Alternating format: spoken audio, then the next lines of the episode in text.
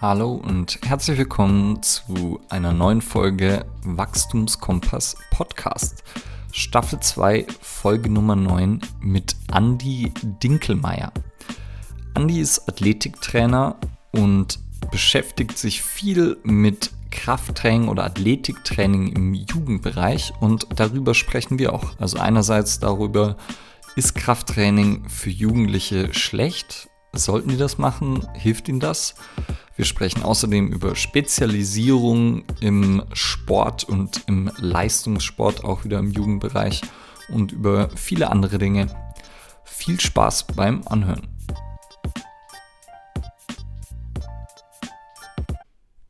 Hallo und herzlich willkommen äh, zu einer weiteren Folge Wachstumskompass Podcast.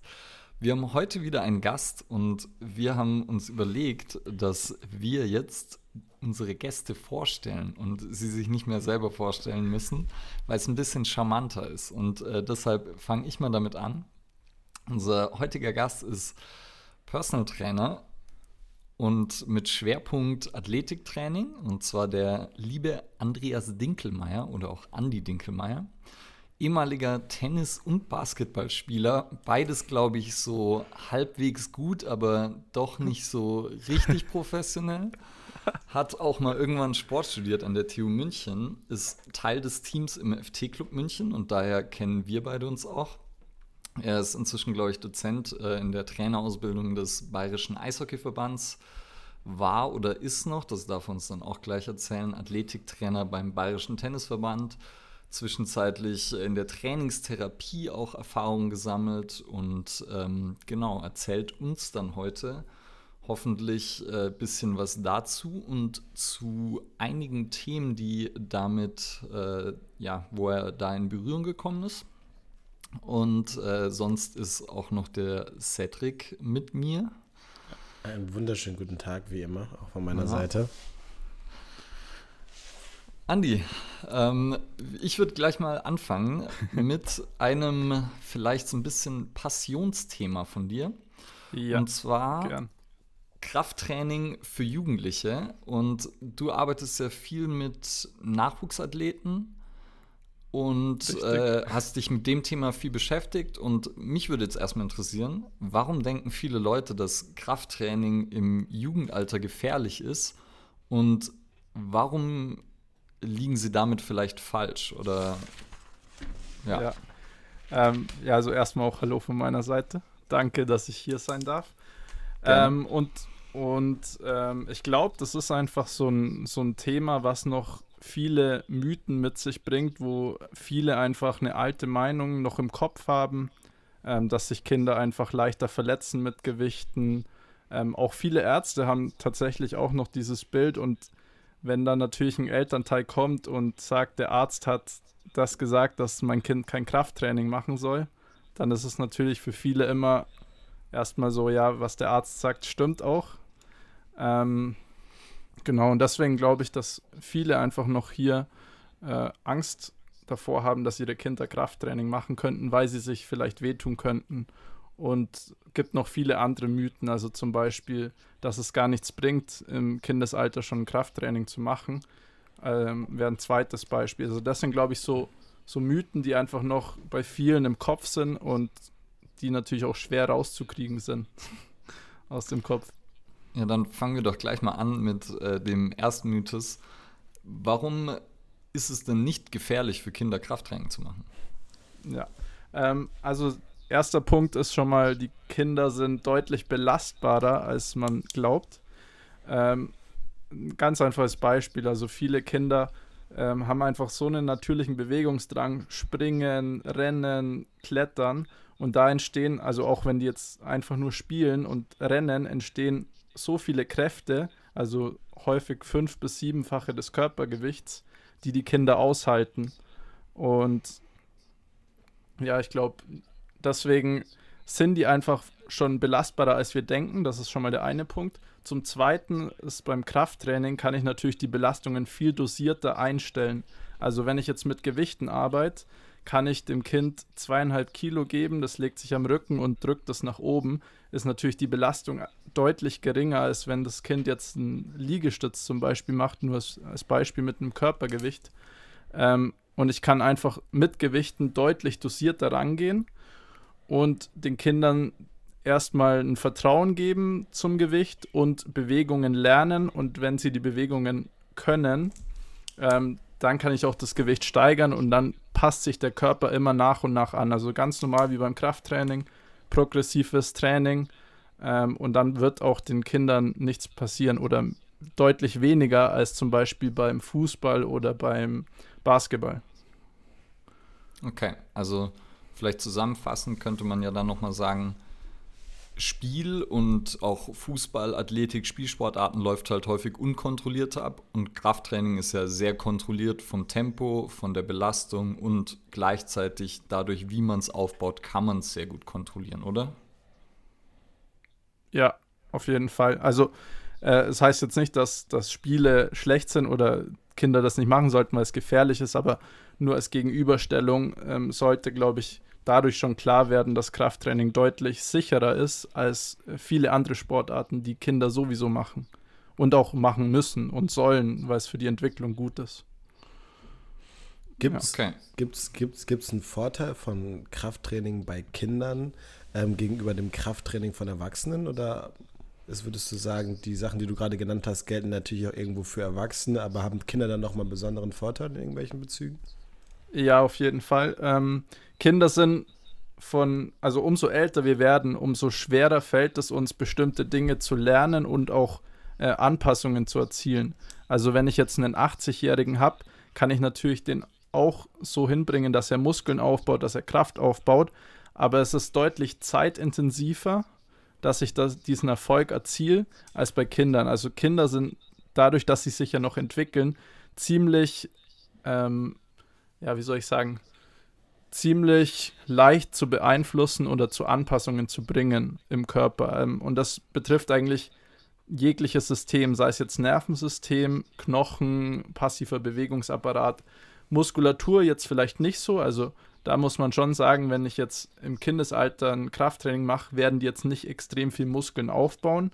Da gibt es ein paar Studien, die zeigen, dass es durchaus sein kann, aber ähm, das ist jetzt nicht so der vorrangige Anpassungsprozess, aber ich kann in jegliches System sehr schnell positiv eingreifen. Cool.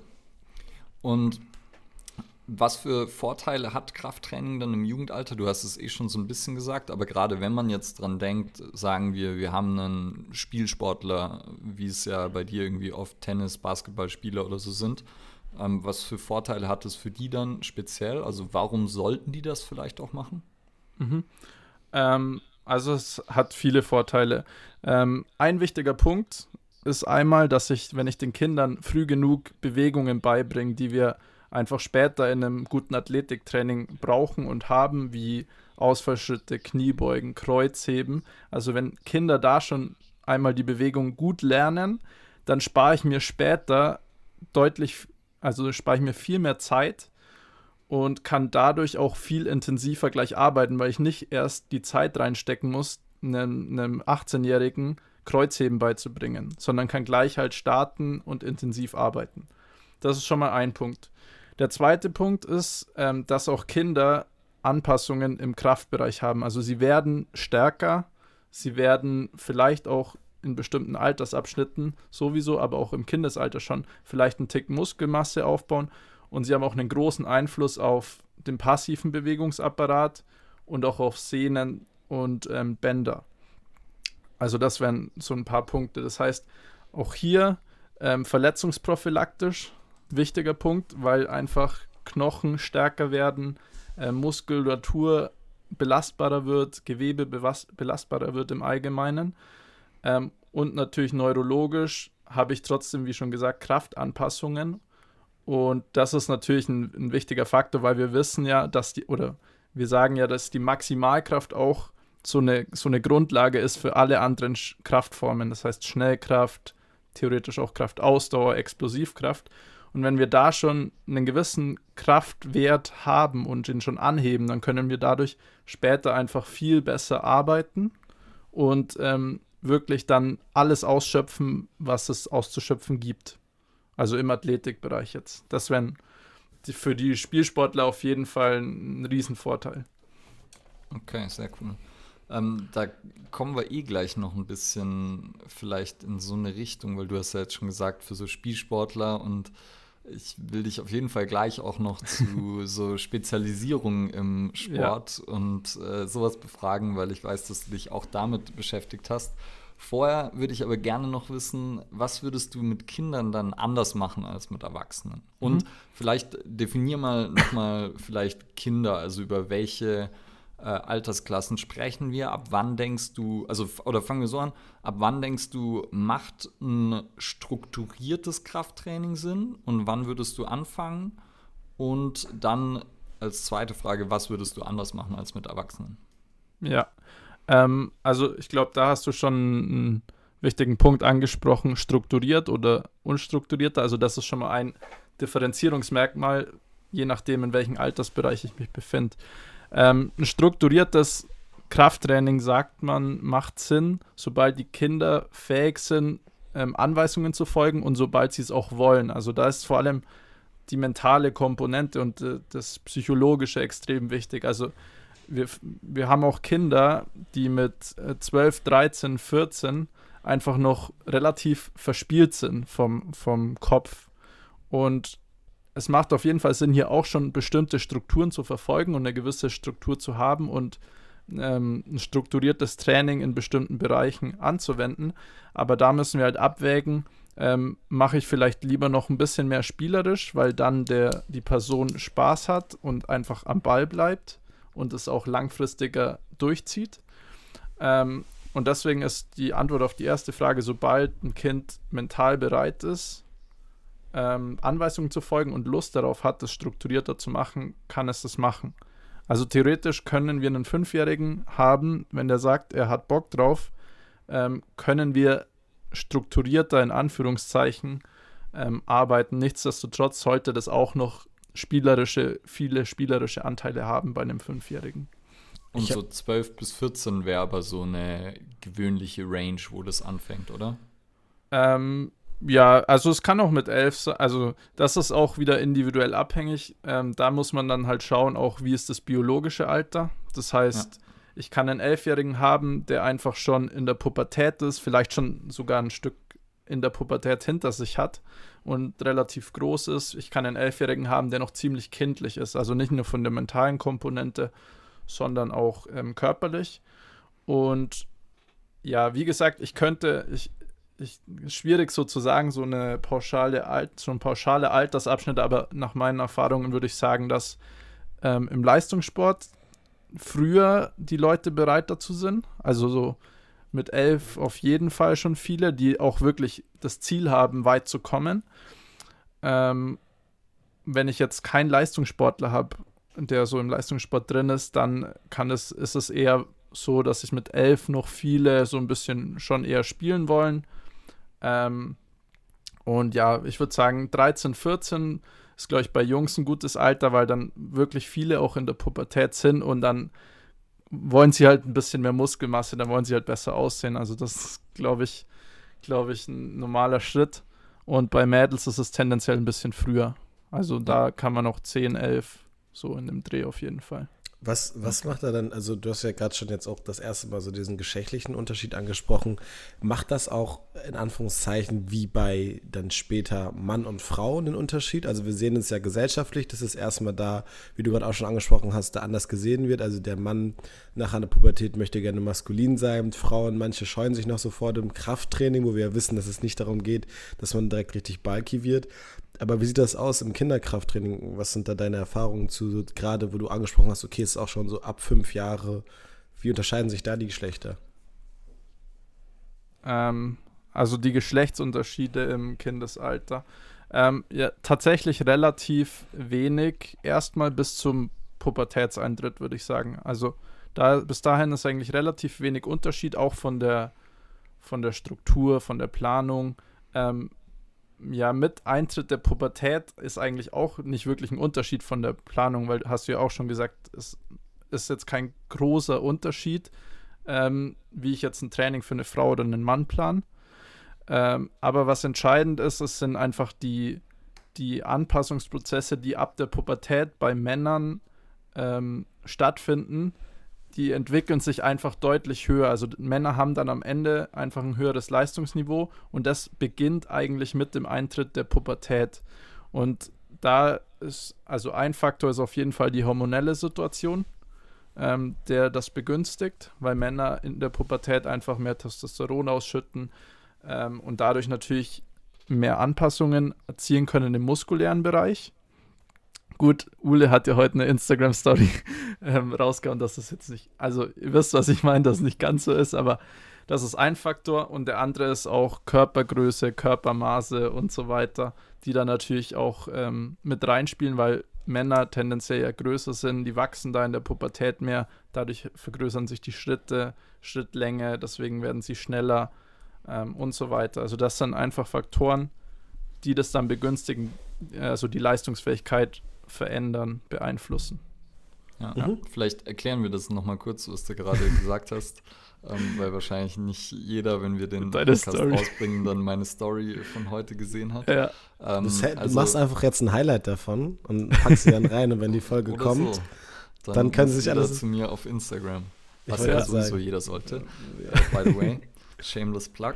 Und ähm, ja, nur weil es ja auch ganz interessant ist. Also dabei, ich wurde darauf hingewiesen von äh, unserem lieben Kollegen Jakob ähm, zu einem Podcast von Dr. Andy Galpin, der ein Sportwissenschaftler ist und eben sehr viel im Bereich Hypertrophie und Faserzusammensetzung und so forscht.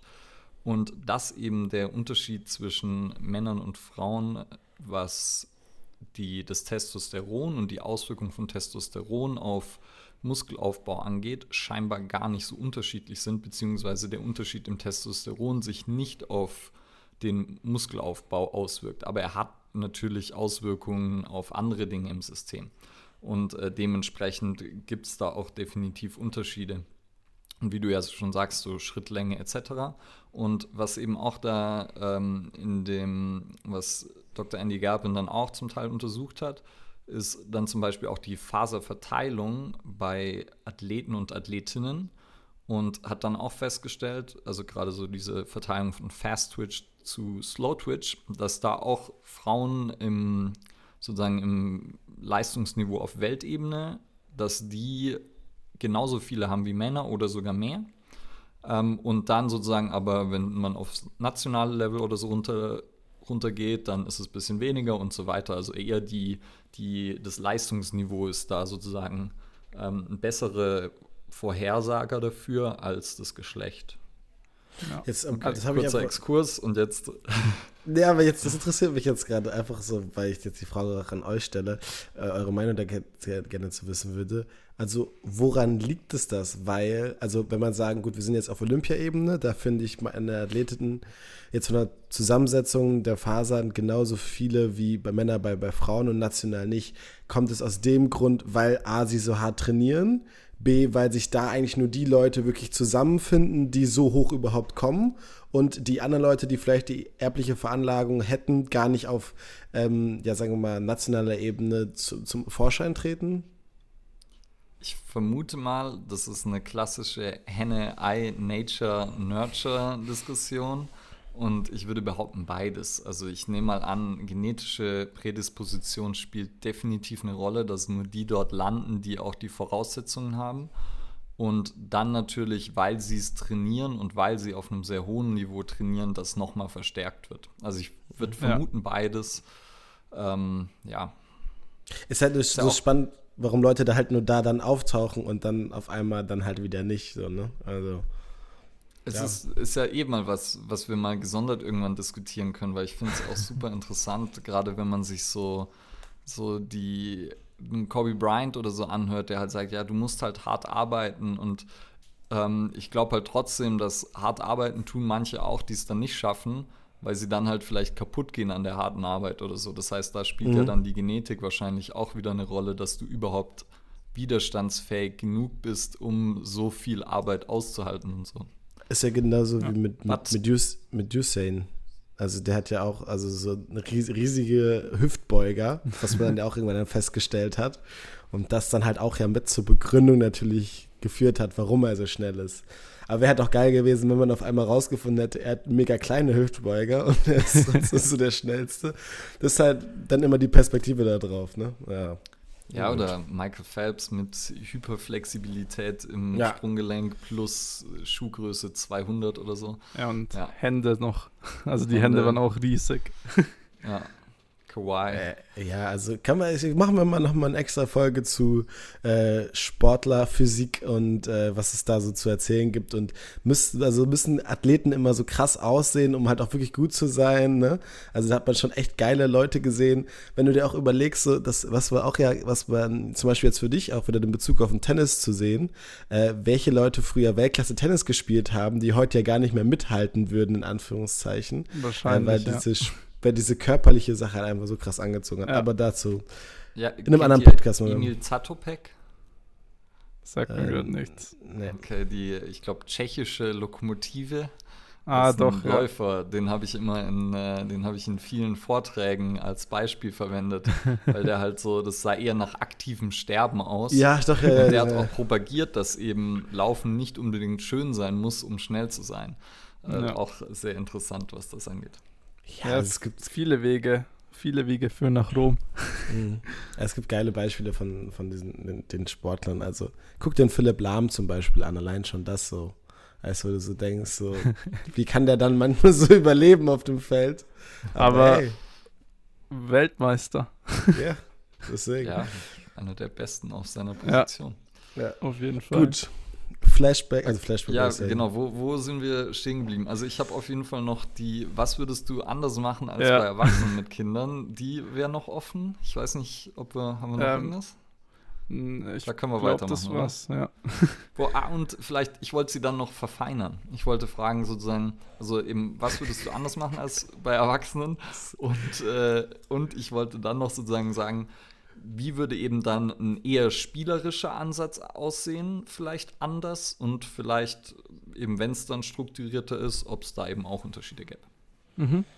Ähm, auf jeden Fall, also spielerisch ist ganz klar, also da haben wir einen, den größten Unterschied wahrscheinlich zu einem, zu einem Krafttraining bei den Erwachsenen, wenn ich spielerisch durchführe. Äh, nichtsdestotrotz können auch Erwachsene spielerische Anteile in einem Training haben, also im Aufwärmen oder wie auch immer.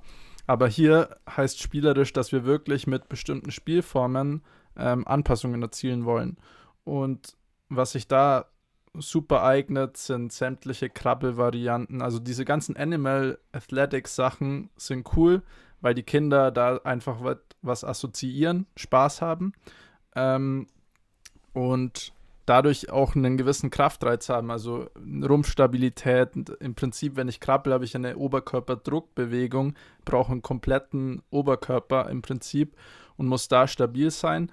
Ähm, das wäre ein Faktor. Der andere Faktor ist, ähm, spielerisch Sprinten, Sprünge, alles, was in die Richtung geht, also was explosiv kräftiger ist, weil ich dadurch natürlich auch auf mein Nervensystem extrem einwirke. Und dadurch habe ich dann auch wieder bestimmte Anpassungen im Kraftbereich. Also ich rede jetzt allgemein von allen Kraftbereichen. Ähm, das wären jetzt so ein paar spielerische Ansätze. Das Wichtigste ist jedoch, wenn ich, wenn ich sowas verfolge, ähm, ich muss eigentlich eher die richtigen Worte finden als die richtigen Übungen. Das bedeutet, wie ich das verpacke ähm, in der Geschichte oder mit meinen Worten, ähm, ist deutlich wichtiger, damit die Kinder Spaß haben und es spielerisch als spielerisch ansehen. Also ich kann auch rein theoretisch, ähm, wenn ich jetzt eine, wenn ich jetzt eine Kniebeuge mache und dem was Gutes erzähle dazu oder eine Kniebeuge mache, dann muss er irgendwo unter, unten durchkrabbeln, muss wieder aufstehen und wieder zurück. Also irgendwie so. Ähm, dann ist es natürlich auch spielerisch aber ich kann das auch hier verpacken. Und ich, ich äh, habe da mal ein lustiges Beispiel mit meinen Neffen. Äh, wenn ich daheim bin und oder auch meine Schwester und wir trainieren zusammen und dann wollen die immer in, wir haben so ein, ein ganz cooles Home Gym uns eingerichtet im Lockdown und dann wollen die immer mit runter. Und dann ähm, wollen sie halt auch Sachen aufheben vom Boden, weil meine Schwester dann Hexbar-Deadlifts macht oder so. Und dann legst du denen halt einen Medizinball hin und dann heben die den auf. Und das schaut eigentlich, für das, dass die so drei und fünf sind, schaut das schon eigentlich ganz gut aus. also das sind so Sachen, wenn du Kindern das gut verkaufst oder wenn das jemand anders macht, den, den die als Vorbild ansehen, dann ist das für die das Coolste ever, was sie machen können. Ja, das wäre jetzt so der, der spielerische Ansatz. Ähm, und dann, wenn es strukturierter wird, dann ist der Unterschied vor allem, dass ich erstmal extremen Fokus auf die Bewegungen lege. Also ich will da Bewegungen lernen, aber ich will auch bewusst viele Fehler zulassen erstmal. Oder ich will im Prinzip eher eine Umgebung schaffen, wo die Kinder sich ausprobieren können und dann ihre optimale Lösung finden. Also es ist ähnlich wie was wir gerade angesprochen haben im Prinzip. Es gibt extrem viele Beispiele im Profisport, ähm, wo die vielleicht von der, von der optimalen Technik abweichen. Ähm, und jeder hat so eine eigene Bewegungsstrategie, eine eigene Bewegungslösung für ein Problem.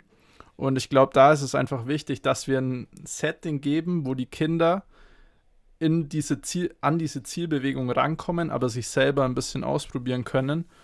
Und da werden halt, ich mache auch hier ganz gern ähm, Kettlebell Deadlifts, aber nimm dann halt noch äh, irgendwie Hürden dazu, wo ich einfach diesen, diesen Vorschub von dem Knie ein bisschen verhindere und sag halt, das ist ein Laserschwert, darfst du nicht berühren. Und dann ähm, sollen sie halt einfach ein paar Mal die Kettlebell aufheben und versuchen, ohne dass sich die Wirbelsäule bewegt, das Gewicht aufzuheben. Und das machen wir zwar auch mit Erwachsenen, aber ich glaube, hier ist wirklich dieses Ausprobieren lassen, wirklich auch ähm, external Cues geben, wo sie einfach in eine bestimmte Richtung gelenkt werden. Das ist ein, ein wichtiger Punkt. Und dann ansonsten von der, von der Übungsauswahl starte ich einfach mit ähm, Basics. Also das heißt Kniebeugen, Kreuzheben, Ausfallschritte, Stand Standwagen, ähm, Liegestützen, Bankdrücken. Also diese ganzen, nichts, nichts äh, was irgendwie fancy ist. Einfach diese Standardbewegungen, damit sie da ähm, das lernen und ich fange halt wirklich mit ganz einfachen Regressionen in Anführungszeichen von den Übungen an, wo ich, wo sie einfach bestimmte Dinge lernen, wie ihre Beinachse zu stabilisieren. Wenn wir dann mal viel Gewicht bewegen, ist das natürlich wichtig, Wirbelsäule äh, stabil zu halten und so weiter. Ähm, Sehr cool. Beantwortet das die Frage? ja, wenn ich es jetzt zusammenfassen müsste, würde ich sagen, ist es ja eigentlich nicht viel anders wie mit einem Erwachsenen, der aber halt vielleicht noch nicht wirklich leistungsfähig ist und noch kein sehr gutes Bewegungsgefühl hat, oder? Ja, also es ist das auf jeden Fall, wenn es jetzt strukturierter wird, ist es nicht so viel anders.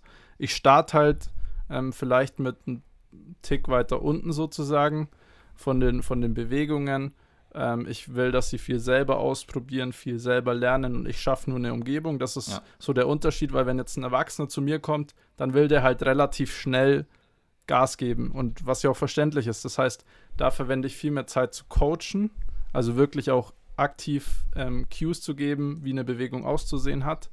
Und das mache ich bei Kindern ein bisschen anders. Ähm, lässt man einfach durch ein Hindernisparcours genau. laufen und äh, ja, zum Beispiel. Passt. Ich, ich meine, das, was, was du ja damit, also was du ja gerade beschrieben hast, ist ja eigentlich nur die verschiedene Nutzung von den Ressourcen, die du hast. Also der Erwachsene hat mehr kognitive Ressourcen, dafür ja. aber nicht so viel aber körperliche Ressourcen, also an Power. Und äh, das, beim Kind ist es genau umgekehrt. Und da kannst ja. du dann halt besser verteilen. Da kannst du sagen, okay, ich jag dich halt dreimal durch den Parcours. Ja. Aber wenn du das dann halt zum Beispiel mit einem PT-Kunden im 1 zu 1 machst, so, dann fühlt das sich die ersten Male vielleicht doch, weil er erschöpft ist, gut an, aber irgendwann macht das halt auch keinen Sinn mehr, weil er keinen ja. technischen Fortschritt hat. Auf jeden ähm, Fall. Ich bin jetzt, also hattest du noch eine Frage, weil ich habe da eine Frage noch auf das Thema zu, ähm, von einem, von einem Setting-Ansatz her. Ja, dann mach erstmal deine. Ich habe was, was dann ein bisschen weggeht davon. Aber. Okay, und zwar, wie unterscheidet sich jetzt in diesem ganzen Paket, also das mit dem Coaching und sowas alles, äh, zwischen Team und Einzelsport? Weil du sagtest ja, also du hast Tennisspieler, das ist ein ganz klarer Einzelsport, auch jetzt mal abgesehen vom Doppel, ähm, und Eishockey. Ähm, mhm. Wie ist das dann so, wo du merkst, A, von der Bereitschaft von den Kindern und B, natürlich auch nachher, ähm, ja, von von der Leistung, die man da sozusagen mhm. abverlangen kann. Versteh. Ja, verstehe schon. Ähm, also äh, tendenziell würde ich mit Kindern meistens wirklich auch in Gruppen eher trainieren erstmal. Also wenn ich jetzt wirklich von Kindern rede, wo es viel mhm. spielerisch ist, weil du einfach mehr Möglichkeiten hast, weil es den Kindern mehr Spaß macht. Ähm, wichtiger Faktor. Ähm, und dann auch später, also wenn es strukturierter wird, bin ich auch trotzdem ein Fan von, in kleinen Gruppen zu arbeiten. Also zu zweit, zu dritt. Ähm, wirklich aus Motivationsgründen, also wenn ich im Leistungssport bin, weil sie sich messen, was jetzt nicht immer gut ist, aber oft halt schon. Ähm, und weil es auch wieder halt einfach mehr Spaß macht. Also das ist auf jeden Fall ein, ein Punkt. Ich würde tendenziell immer eher in Gruppen trainieren. Ähm, vom Tennis zum Eishockey, äh, von, der, von der Leistungsbereitschaft ist alles dabei. Also kann alles dabei sein im Leistungssport von jemand, der überhaupt keinen Bock hat und schenkt, bis zu jemand, der halt immer richtig Gas geben will. Und ähm, ja, es ist schwierig so pauschal zu sagen. Ähm, ich glaube, dass wenn, wenn man jetzt ein Kind hat, das Tennis vorrangig spielt und viel wirklich alleine auch unterwegs ist, auf Turnieren ist, ähm, dass es ein Kind dann schon mehr, deutlich mehr Spaß macht, wenn sie in der Gruppe trainieren. Also ja. das ist so von meinem Gefühl.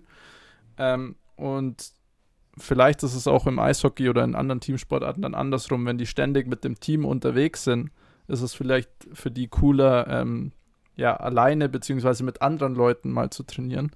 Ähm, kann natürlich auch sein, aber das ist schwierig zu sagen. Also das ist wirklich schwierig zu sagen, ähm, aber es ist alles möglich. Von Schenken bis zu Vollgas geben.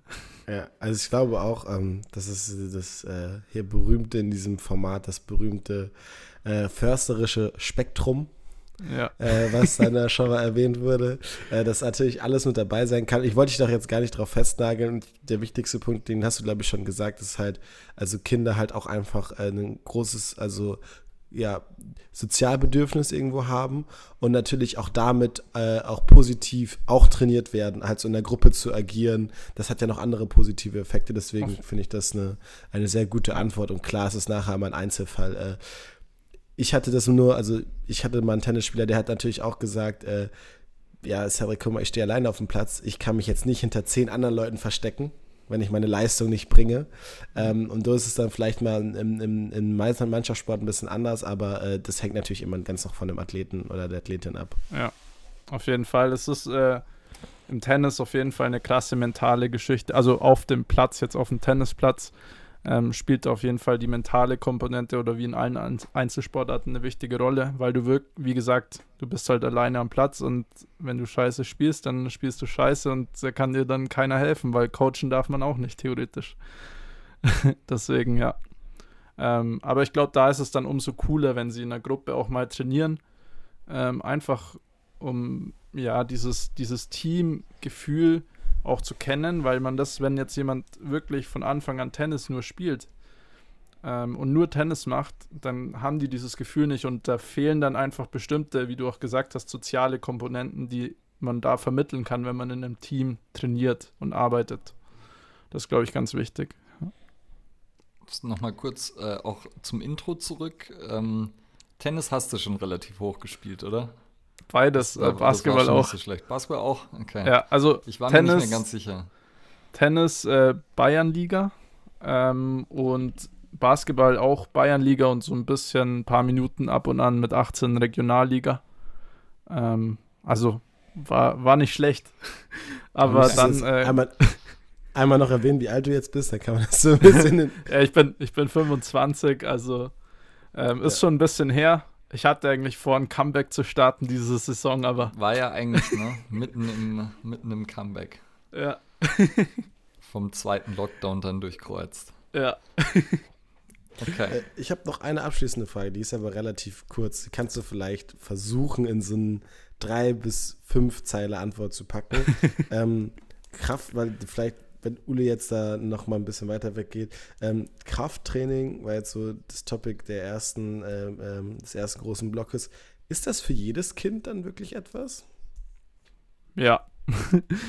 ja, ganz einfach. Ähm, ja, also. Einzeilig. Äh, einzeilig. Das ist auf jeden Fall was für jedes Kind. Die Frage ist, wie du es aufbaust. Ähm, mhm. Auf was das Kind Lust hat. Also wenn es jetzt nicht um Leistungssport geht, ist es ist Krafttraining wie auch für Erwachsene ein Faktor, der dabei sein sollte. Und das empfiehlt ja sogar jetzt die WHO neuerdings. Mhm. Ähm, und es ist auf jeden Fall ein Faktor, der dabei sein sollte. Die Frage ist halt, wie du es aufziehst. Wenn jetzt jemand keine Lust hat, ständig Gewichte aufzuheben oder so, auch mit 13, 14, dann muss man sich halt was einfallen lassen, was dem mehr Spaß macht. Dann mache ich halt äh, Sprünge oder mach's halt wirklich ein bisschen spielerisch mit äh, Liegestützposition halten, Bälle hin und her passen, whatever, aber. Keine, keine Frage. Also dieses, die, deine, deine, deine, deine Begründung hat ja am Anfang schon eigentlich das gesagt. Also Macht es für jedes Kind Sinn? Ja. Es wird empfohlen von der WHO. Das heißt, es muss nicht jedem Spaß machen. Dazu haben wir genug Millionen Leute, die keinen Bock auf Sport haben, aber jeder weiß, dass es einem gut tut. Deswegen ja. alles gut. Vielen Dank für die Antwort. Okay, also Cedric, du hast ja eigentlich meine perfekte Überleitung auch unterbrochen, ähm, weil ich habe natürlich den Andi nochmal zu seiner Sporthistorie gefragt, weil er ja ein Multisportathlet ist damit. Und ja. das sollte das Thema der Spezialisierung im Sport einleiten. Und zwar ist es ja inzwischen gang und gäbe, dass äh, Kids irgendwie mit neun Jahren zum FC Bayern ins Nachwuchsleistungszentrum wechseln und sozusagen sehr, sehr früh schon getrimmt werden auf Leistung und halt auch ähm, wir haben ja auch äh, noch gemeinsam Freund und Kollegen, den Oliver Fies, der hier vielleicht auch mal auftreten wird, ähm, der dann mit Neunjährigen international unterwegs war äh, und die dann nach Manchester zum Turnier fliegen und so. Ähm, und da weiß ich eben auch, dass du dich damit beschäftigt hast. Deshalb wollte ich da noch mal so ein bisschen deine Meinung zuhören. Also was denkst mhm. du über Spezialisierung im Jugendsport? Und in dem Sinne auch, mich hat es gewundert, dass das Wort Variabilität noch nicht gefallen ist. stimmt, stimmt. Also ähm, darfst du jetzt einbauen. Ja, darf ich jetzt einbauen. Äh, Variabilität ist gut. ähm, Danke. Nee, äh, Spezialisierung, ja, ist ein, ein schwieriges Thema. Ähm, aber ich persönlich, also ich persönlich äh, finde es scheiße. ähm, vor allem in so frühen Jahren. Und das hat einfach ein paar Gründe. Also ein Grund ist, dass wenn wir jetzt einen talentierten Sportler haben, also ich rede jetzt allgemein von sportlich, ähm, und der mehrere Sportarten ausübt, vor allem in jetzt Teamsportarten, ich nehme jetzt mal Fußball, weil du es als Beispiel genannt hast, dann sehen wir in dem Prof, bei den Profisportlern, ähm, auch im Basketball oder im, im Football, sehen wir relativ viele Profis, die auch mehrere Sportarten gemacht haben in ihrer Jugend und äh, trotzdem erfolgreich sind. Wichtig ist aber hier, dass man sagen muss, irgendwann muss man sich spezialisieren. Also du wirst nicht drum rumkommen, wenn du gut sein willst, dass du irgendwann alles darauf ausrichtest. Also das ist ein, ein wichtiger Punkt. Ähm, und wenn wir uns jetzt die Studien anschauen, dann sind die Studien logischerweise nur retroperspektiv. Das heißt, sie befragen halt irgendwelche Profisportler und ähm, ja, können, können nicht, ähm, können da nicht, wo war ich? Wir fragen Aber der kurzer, kurzer Audiokommentar. Andi hat, musste einen Anruf wegdrücken und äh, deshalb äh, wurde er kurz abgelenkt. Ja, ich finde, wir müssen uns auch immer Audiokommentare machen, weil das immer ist, noch. Äh, ganz gut.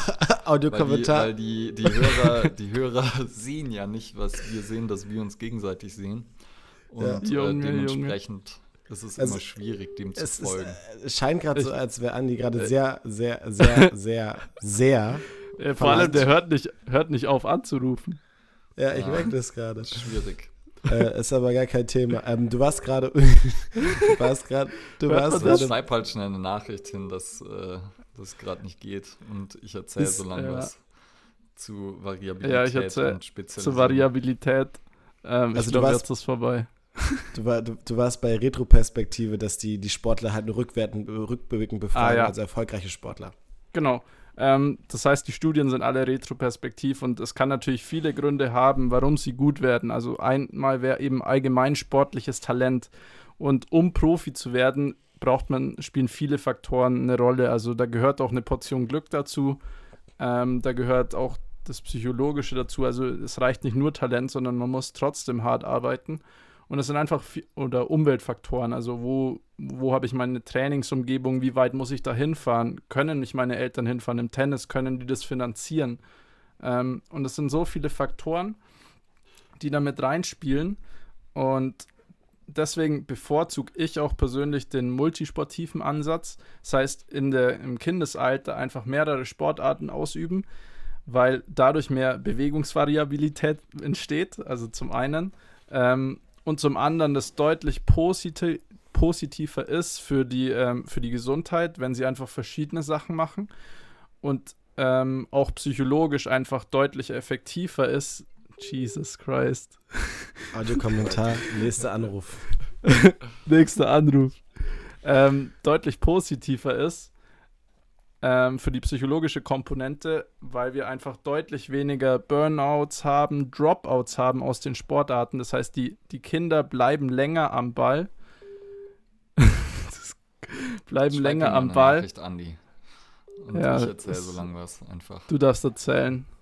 Ja, also, hast du was, was du jetzt gerade dazu sagen wolltest? Ja, ich habe ja, habe was, was da ganz gut dazu passt. Dann Und let's go. Und zwar ist es ja auch, es ist ja eh ähm, mega interessant, eben wenn man sich so anschaut, bei den Profis, bei, es gibt ja wirklich nur sehr, sehr wenige, also wenn wir jetzt wieder Fußball nehmen, bei so Messi, Ronaldo oder so, wo halt wirklich früh die Leute schon gesagt haben, so, ja, da gibt es gar keine Frage, der wird mal ein Weltstar. Und eben bei so diesen Top 1% der Top 1% der Top 1%, also bei denen, die halt dann in ihrer Sportart auch noch mit Abstand zu den Besten gehören, da ist es ja irgendwie so, dass man halt echt früh schon sehen kann, das ist ein krasser Athlet und der wird den Durchbruch schaffen. Und da gibt es keine Frage.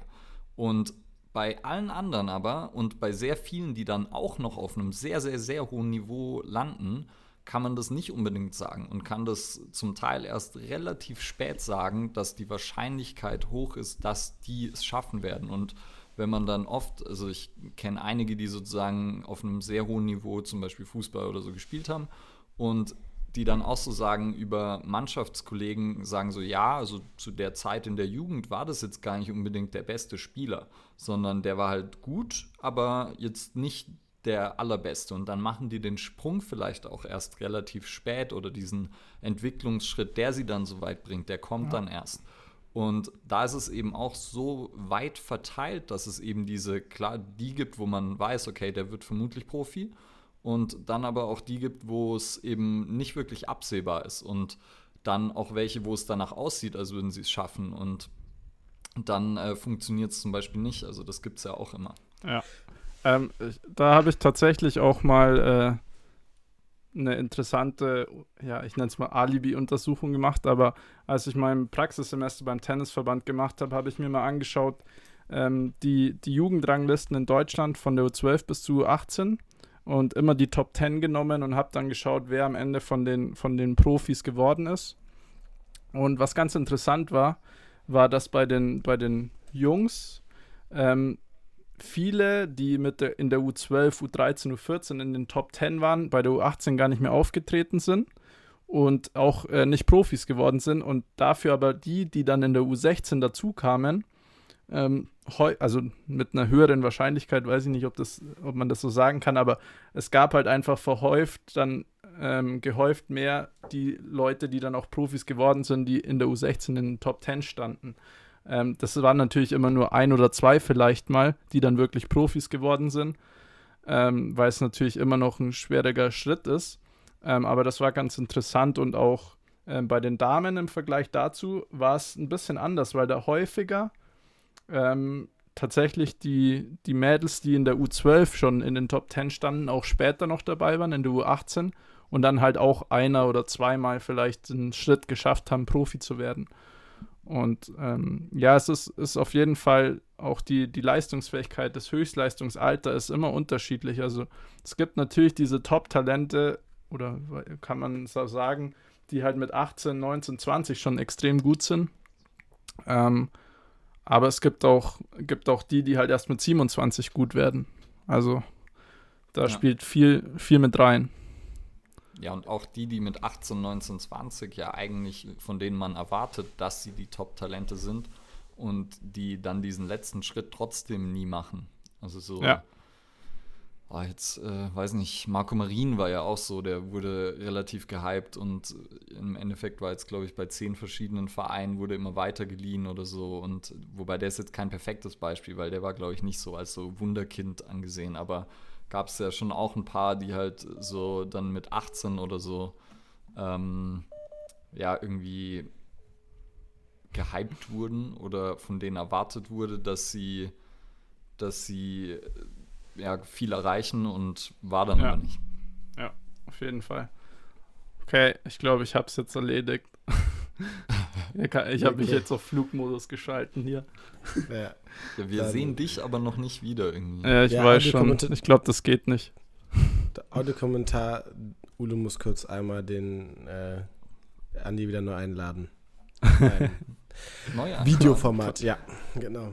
ähm, ja, also ich, mir ist da zum Beispiel, ähm, so, also was, also ey, wir können jetzt da sehr, sehr viele äh, Fässer aufmachen, aber ich ja. versuche jetzt mal die erste Sache äh, mitzunehmen, was du gesagt hattest, also dieses multiple Sportarten. Ähm, die Vorgehensweise, ähm, finde ich immer, ist dann auch sinnig, nachher dann in eine Spezialisierung zu gehen, in eine Sportart, die äh, so einen sehr, sehr großen Anteil bzw. Verknüpfung zu den vorherigen Sportarten hat. Also wenn man sich jetzt mal, das ist aber nur ein ganz populäres Beispiel, auch sehr plakativ, aber zum Beispiel so ein Ibrahimovic anguckt, ähm, der halt äh, damals äh, auch, äh, ja, sehr lange Taekwondo gemacht hat ähm, ja. und jetzt halt da irgendwann noch irgendwelche verrückte Kicks macht, äh, glaube ich, das hätte vielleicht ein bisschen anders ausgesehen, wenn er Tischtennis gemacht hätte. und halt danach, ähm, also wenn jetzt jemand ähm, oder hier äh, Track and Field, äh, krasse Sprinter dann auf irgendwie wieder rein, da rauskommen. Also dass ja. da halt da schon eine gewisse Konnektivität zu diesen multiplen Sportarten bestehen muss, um halt nachher dann auch in dieser Spezialisierung dann auch davon äh, zehren zu können, natürlich. Auf jeden Fall. Auf jeden Fall. Ähm, und interessanterweise, also die Studien, wenn man sich die anschaut, ist es ähm, natürlich von Sportart zu Sportart unterschiedlich, wann man sich spezialisiert. Also es gibt auch Sportarten wie Turnen, ähm, wo sich relativ früh spezialisiert wird. Und mhm. ähm, das, wir wissen aber jetzt nicht, ob das daran liegt, weil sie es nie probiert haben mit multisportiver Entwicklung oder weil es halt schon immer so war, dann ähm, machen wir es halt weiterhin so. Also es kann natürlich auch sein, dass Kinder im Turnen jetzt beispielhaft, wenn die sich multisportiv entwickeln, möglicherweise trotzdem auf ein hohes Leistungsniveau kommen würden. Aber das Problem ist, wenn du schon halt so früh dann aus dem Raster fällst, wenn die ihre, ihre Kader benennen, dann wird es natürlich deutlich schwerer hochzukommen. Und ähm, das wäre wirklich mal interessant zu sehen, wie das ist, wenn man das System ein bisschen ändern würde. Aber können wir natürlich jetzt schwierig, schwierig machen, weil es schon, weil es natürlich eingefahrene Strukturen sind.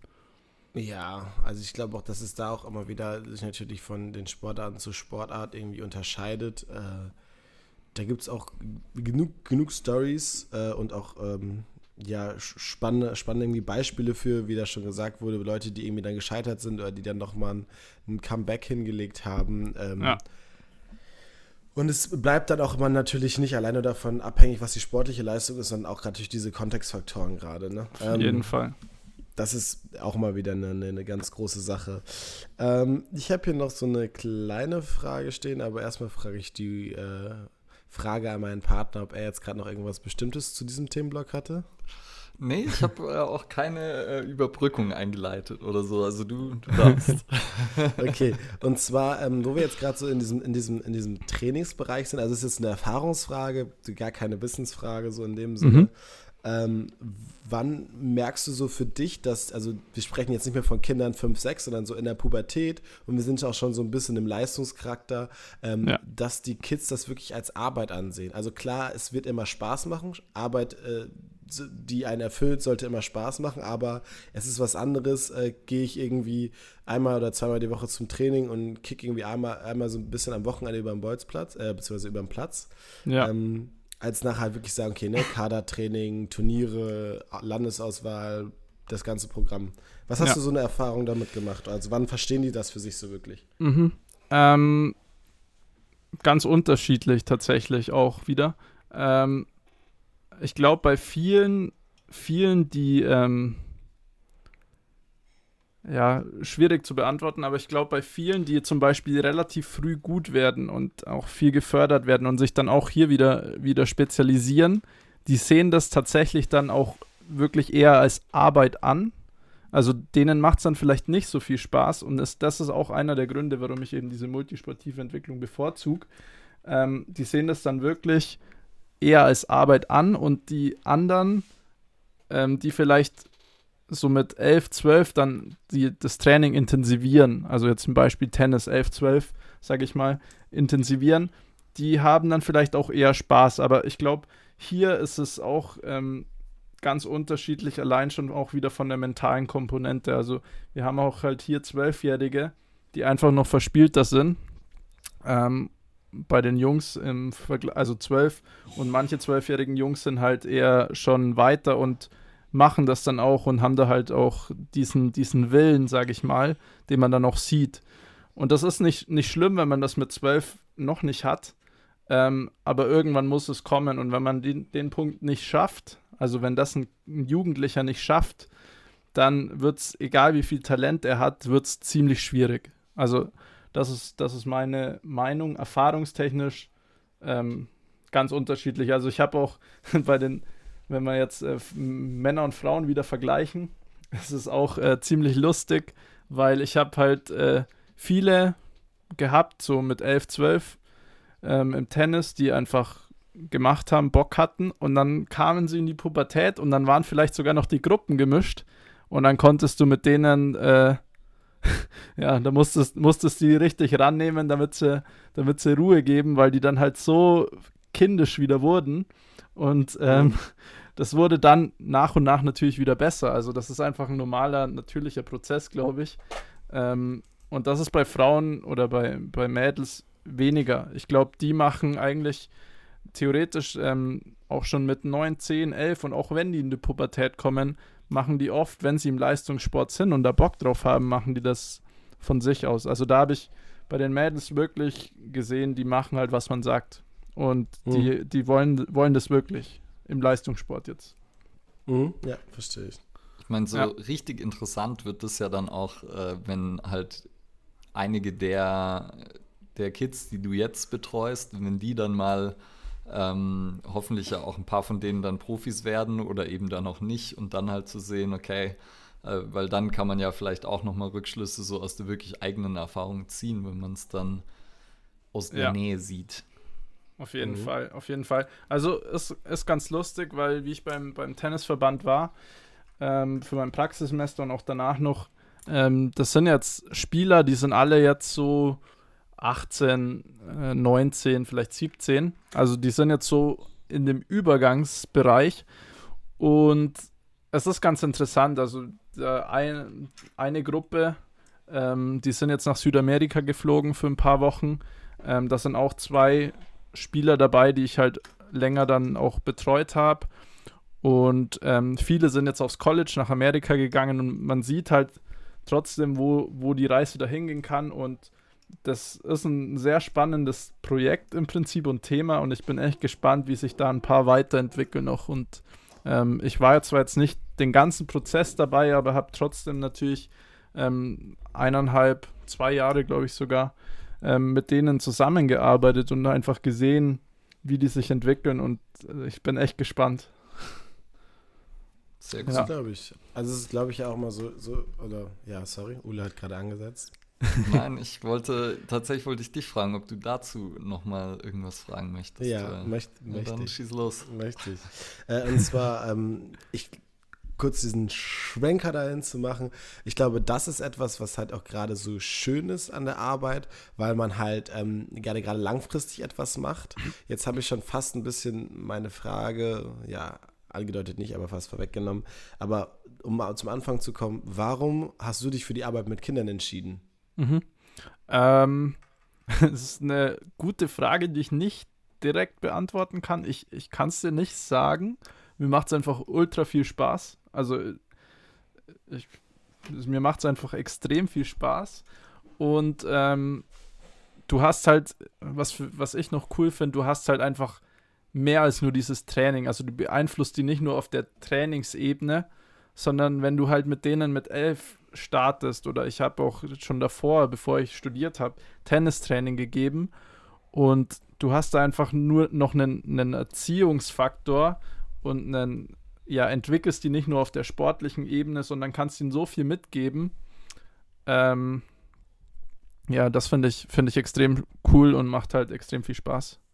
Ja, also deswegen meinte ich vorhin gerade mit dem, äh, dass man halt die Leute noch wachsen sieht. Ich glaube, ja. das ist ein, ein ganz großer, also ein ganz großes Geschenk, was man da hat, gerade so in der, als äh, Jugendtrainer, äh, in Anführungszeichen. Ja. Ähm, ich glaube, das, das erfüllt einen halt einfach, ne, weil man wirklich den Leuten was mitgibt und halt vor allem auch viele positive Werte vermitteln kann. Auf jeden Fall, ja. Auf jeden Fall. Um, ähm, das ist mega cool. Also kann ich, kann ich nur wärmsten empfehlen, wenn man, wenn man das mag. Das ist einfach, macht so viel Spaß. ja. Sehr gut. Du trainierst aber ja auch mit ähm, Erwachsenen, mit älteren Leuten, wie auch immer. Und yes. deshalb hätte ich jetzt noch mal eine Frage andersrum. Und zwar, hast du durch dieses Training mit Kindern auch im Training mit Erwachsenen irgendwas geändert? Und zum Beispiel, also ich mache es noch ein bisschen konkreter, mhm. Ähm, setzt du da auch äh, spielerische Mittel zum Teil ein, vielleicht mit Erwachsenen, weil da ist es ja auch so, ich meine, die spielen auch nicht mehr und macht ihnen aber trotzdem zum Teil noch Spaß ja. und äh, führt ab und zu auch dazu, dass Leute mehr Spaß an Bewegung haben, wenn man es spielerisch macht und man da ja auch manchmal Leute abholen kann. Ja. Deshalb würde mich auch so noch interessieren. Hat sich ähm, da irgendwas geändert? Ähm, jein. Also ich, ich, ich finde schon, dass sich ein bisschen was geändert hat. Also ich baue tatsächlich ähm, also insgesamt hat sich mein Training verändert. Ich weiß jetzt nicht, ob es daran lag mit den Kindern oder ähm, einfach so. Ähm, ich baue mehr, mehr spielerische, oder was heißt spielerische Komponenten. Wenn ich jetzt im 1 zu 1 Setting bin, ist es schwieriger. Dann schaut das Spielerische ein bisschen anders aus, wie jetzt in einem Gruppensetting. Aber ich baue auf jeden Fall im Aufwärmen ähm, spielerischere Komponenten ein und baue auch jetzt, wenn ich jetzt einen, ich nenne es jetzt mal einen normalen habe, keinen Athleten, der einfach trainieren will, mache ich trotzdem mit denen irgendwie ein paar Sprungsachen und ein bisschen was, was Lustiges, wo er landen muss und dann schubse ich ihn ein bisschen weg und er muss das halt stabil halten und solche Sachen. Oder auch mit Bällen, mit was Koordinativen. Ähm, baue ich auf jeden Fall mit ein, weil es einfach für, wie du schon gesagt hast, das macht denen Spaß. Und das ist ja auch ein wichtiger Faktor, dass sie am Ball bleiben, ähm, dass sie da Spaß haben. Plus, ich weiß gar nicht, wer das. Äh, Perry Nicholson hat, glaube ich, auch öfter mal so ein paar lustige Sachen gemacht mit Hopserläufen und so und hat das ganz schön begründet. Das hat natürlich auch ähm, positive Effekte, ähm, wenn man da einfach mehr Spaß hat, wenn man ein bisschen was spielerisch wieder macht.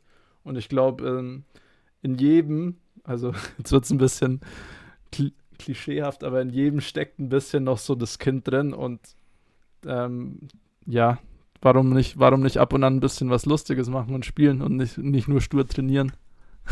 Klischees und Kalendersprüche sind immer willkommen. Immer gut. Also, weil wir es noch nicht gesagt haben, ähm, wie heißt es, man, man hört nicht auf zu spielen, äh, weil man zu alt wird oder so. Ja. Den, remember, remember, remember when exercise called playing? Ja.